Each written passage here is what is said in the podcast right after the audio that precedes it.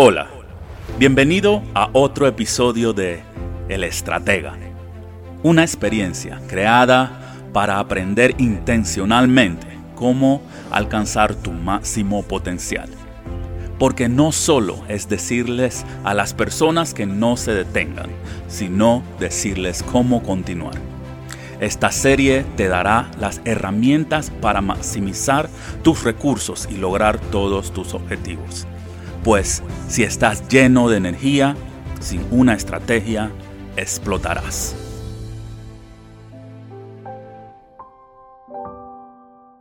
Hace unas semanas conversaba con mi madre y me preguntó sobre cuántas Biblias del éxito vas a hablar. Esa fue la pregunta de mi amorosa y religiosa madre cuando le conté sobre estos cortos minutos que quería conversar. Mi respuesta, como se imaginarán, fue un silencio incómodo. No me esperaba esa reacción, no esperaba la pregunta. Pero después de pensarlo por unas horas y poco antes de comenzar a desarrollar lo que vamos a estar hablando hoy, creo que puedo responder la pregunta con simplemente decir que la Biblia es la raíz misma de cada libro y cada programa de autodesarrollo, cada programa de liderazgo, cada libro de desarrollo personal que existe. Cuando digo esto, incluso si tomo la decisión de más nunca hablar o escribir con algo que tenga el título de la Biblia del éxito, puedo asegurarte que cada línea, cada concepto o cada entrenamiento que se cree se basará directa o indirectamente en la Biblia. En los próximos minutos hablaremos de extractos cortos de las Sagradas Escrituras. Tengo el concepto, como lo mencioné en la pasada estrategia, que la comprensión y la práctica de estas líneas le darán otro rumbo a tu camino hacia el éxito. Puedo decirte que soy un cristiano novato. Una vez más te digo, soy un cristiano de bajo nivel. Pero de primera mano he experimentado con precisión lo ciertas que son estas filosofías. Al igual que, que en la estrategia pasada, la intención es simplemente de desarrollo personal y no la de hacer un estudio bíblico. Número 1, Proverbios capítulo 29, versículo 18. Donde no hay visión, el pueblo perece. Las metas a corto plazo podemos definirlas como cualquier cosa que se proponga lograr en un periodo de unos 6 a 12 meses. También podemos decir que las metas a largo plazo pueden ser lo mismo, algo que se proponga lograr o se establezca alcanzar en un periodo de unos de un año a tres años. El conjunto de estas metas a corto plazo y metas a largo plazo en alineación objetivos cortos y largos se le denomina visión. Lo que te hace despertarte en la mañana, por lo que estás agradecido todos los días. ¿Y quién o qué quieres llegar a ser? Son todos componentes de tu visión. ¿Qué tan importante es tener una visión en la vida? Conozco o, leí, escuchado sobre una cita que puede responder a esta pregunta. ¿Qué importante es tener una visión? Puede responder a esta pregunta mucho mejor de lo que yo lo pueda responder en mi vida. Y dice, lo único peor que ser ciego es tener vista, pero no visión. Esto lo dijo Helen Keller. Es crucial tener una visión clara. De esa manera estarás lleno de la voluntad para pagar el precio que cuestan tus metas. Y créeme que el precio para alcanzar tus metas es bastante alto. Para proteger tu visión, nunca, nunca debes alinear tus objetivos finales con tu situación actual. Tu visión debe ser clara y grande, suficiente para que ignores tu situación actual, cualquiera que sea, y puedas llegar a la visión final.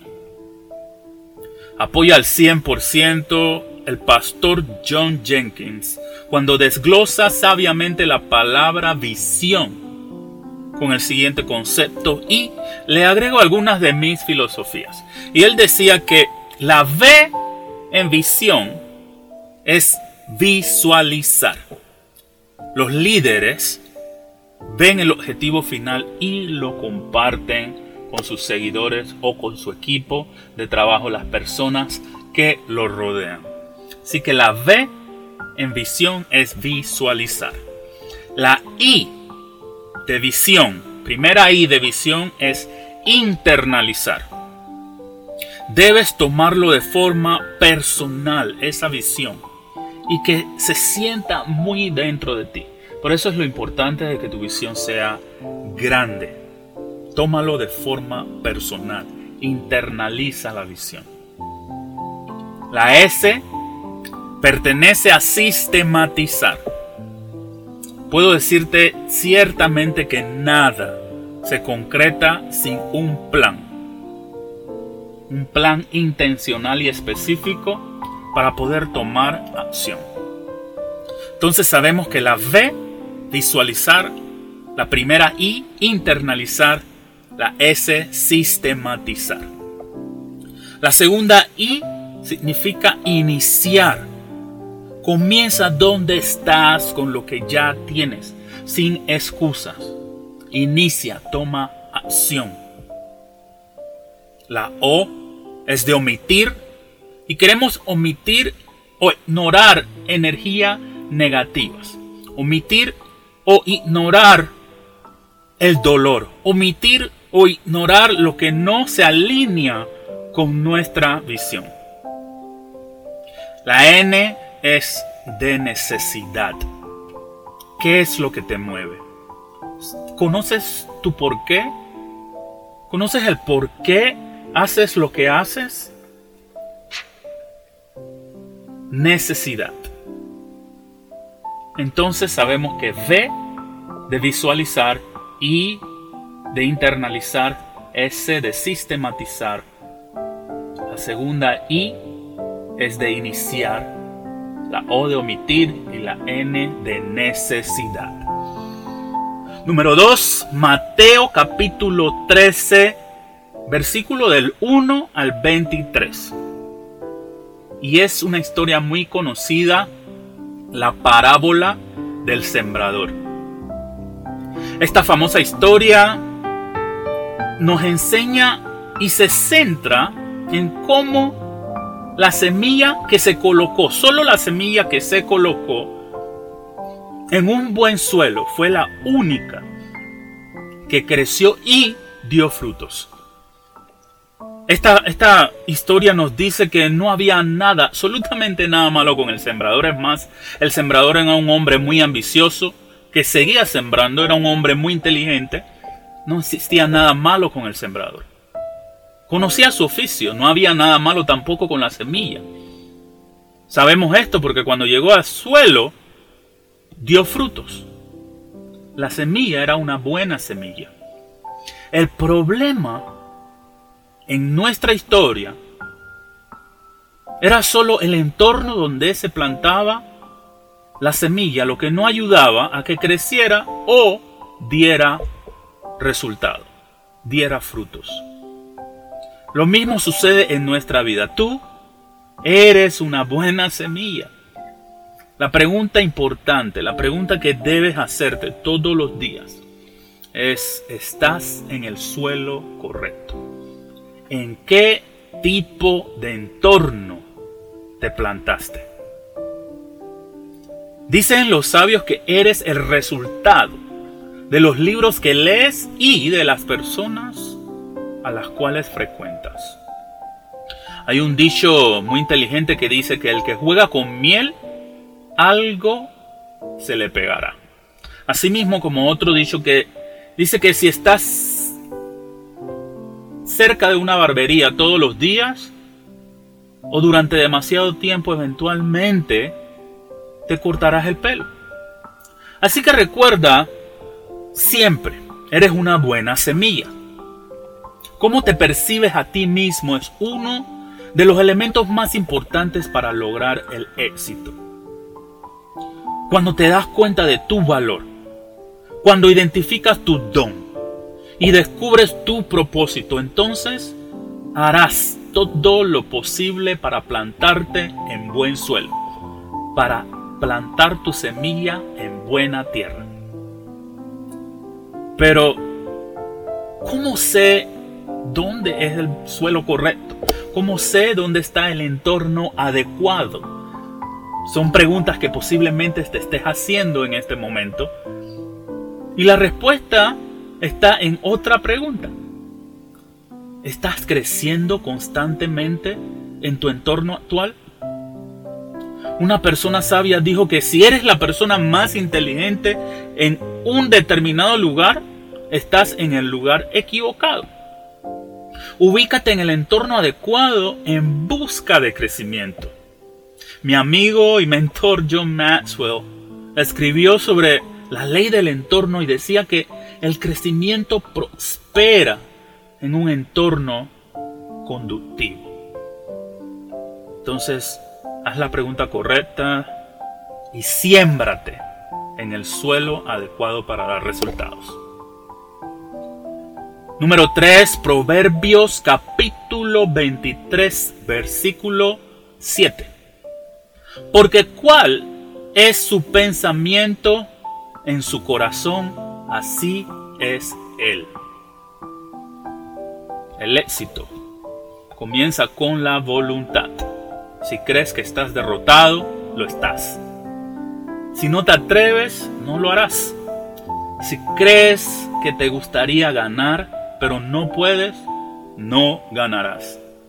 Si crees que puedes perder, pues ya has perdido. Porque en este mundo te darás cuenta que el éxito comienza con la voluntad del hombre. Christian Bernard todo comienza en tu cerebro. Tu día, tu semana, tu año, tu vida irá de acuerdo a cómo tú pienses que irá. Debes tener sumamente claro que es tu mente la que pone limitaciones y que esto se puede cambiar en cualquier momento. Las limitaciones que ves simplemente existen en tu mente.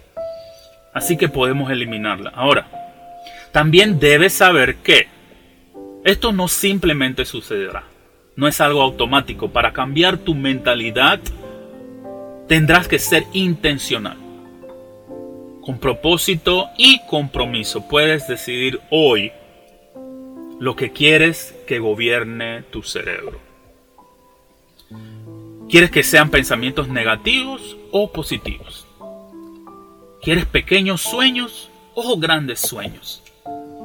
El magnate de los negocios y expresidente de los Estados Unidos, Donald Trump, dice que tienes que pensar de todos modos. ¿Por qué no pensar en grande? La verdad es que no vemos las cosas como son, las vemos como somos. Y en esta filosofía está amarrada la importancia de tu perspectiva personal y de la vida. Tienes la responsabilidad, tienes la obligación de reconocer el poder de tus pensamientos. Cuando reconozcas el poder de tus pensamientos, tu vida va a dar un giro gigante. Debes conocer este poder y quitar esa tapa que bloquea, que detiene tu potencial. Es un hecho que tu futuro se construye por lo que haces hoy. Y lo que haces hoy se origina en la forma en que piensas. Pues entonces, ¿qué, qué tal si tomamos la decisión de pensar en grande, de pensar que somos y de pensar que podemos? Dijo Henry Ford, si crees que puedes o crees que no puedes, igual tienes la razón. Hasta la próxima estrategia.